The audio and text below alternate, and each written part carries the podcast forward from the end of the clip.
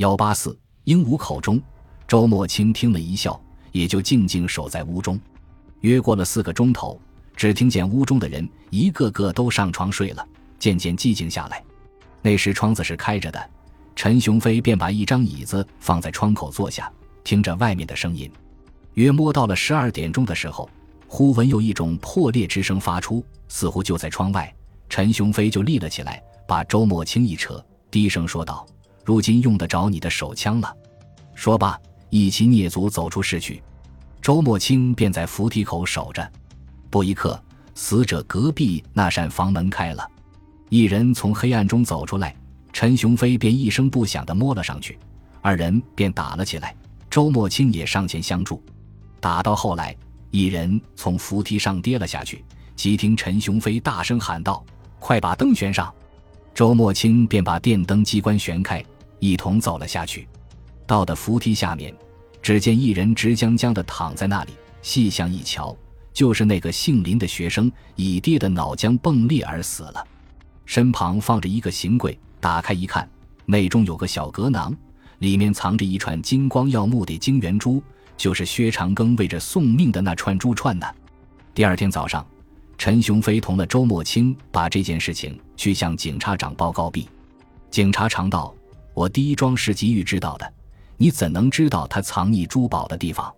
陈雄飞微笑道：“这是一只鸟告诉我的。”周墨清呼道。不是那只鹦鹉吗？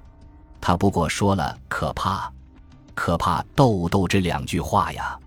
陈雄飞道：“我就在他说的这个‘豆’字上悟出来的。原来他所说的‘豆’不是烟斗，乃是漏斗咧。”周墨清更是惊诧道：“漏斗啊！”陈雄飞道：“我来跟你说明白吧。我起初也是想不出，后来在影片上看见了一个漏斗，忽然想起周寡妇家中也有一个大漏斗。”或者珠串就藏在此中，所以立刻走出影戏院查探去了。警察长听到这里，大声喊道：“呀，这个漏斗我至少向他看过十次，但总不曾想到这一层咧。”陈雄飞道：“倘没有这鹦鹉和这影片起悟我，我也始终不会想到的。后来我想到这层意思，前去查看，见这漏斗正在死者之室和临时窗外交界处。”因为用的已久，已经脱铅，可以随意用手搬开来。加之里面又已破裂成条，这格囊上本有一根线的，那姓林的只要将漏斗搬开，把那吉囊挂在里面的裂条上就是。这不过一举手之劳，随后再把那漏斗合上，就把那珠串藏得无影无踪了。并且这漏斗容积本来很大，比这格囊要大到几倍，所以倒起水来一点没有关碍。而这珠串有格囊保护着，也绝不会有什么意外发生咧。周墨清听完，又问道：“那么后来你捏造出有人眼见行凶这一节，又是什么意思啊？”陈雄飞道：“这个意思很是浅显。我知道这珠串币是八个学生中的一个偷的，不过不知是哪一个。如今当着他们全体一说，并说明天就有人前来指点我们起赃，而且说的很对。”那珠串果是藏匿在窗外的，那个人心中安得不发急？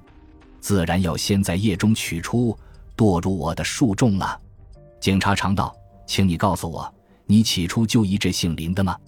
陈雄飞道：“我一点没有成见，因为这漏斗虽在他所住内室的窗外，但照情形看来，凶手藏匿珠串的时候，一定就在行凶之后，从死者内室的窗口探身出去，藏了起来。”所以全体都在可疑之列，不能单疑他一个人咧。不过那周寡妇把他除外，后来也全仗了一，不是一对于我的计划十分赞成，出力帮助我幕后这一出戏也不能唱得这样紧凑啊。周末清道：“可惜那姓林的已跌死了，不然倒可盘问他行凶时种种详情。”陈雄飞道：“这种情形就不盘问他也可推想而得。不过如今案已破了。”也不必再畏畏缩缩的讲他了。至于那姓林的，所以把珠串藏在漏斗中，乃是预防我们前去搜检，想要等到事情平静以后，安然拿了出去咧。可是他藏匿在漏斗中这个主意是临时发生，还是预先想定，那倒不得而知了。警察长叹道：“可惜他没有挟之而逃，不然我倒又可一显本领了。”陈雄飞笑道：“陶是最下的一策，无意自认其犯罪，所以一般聪明点的人绝计不干这事的。他们情愿留着不走，静待机会咧。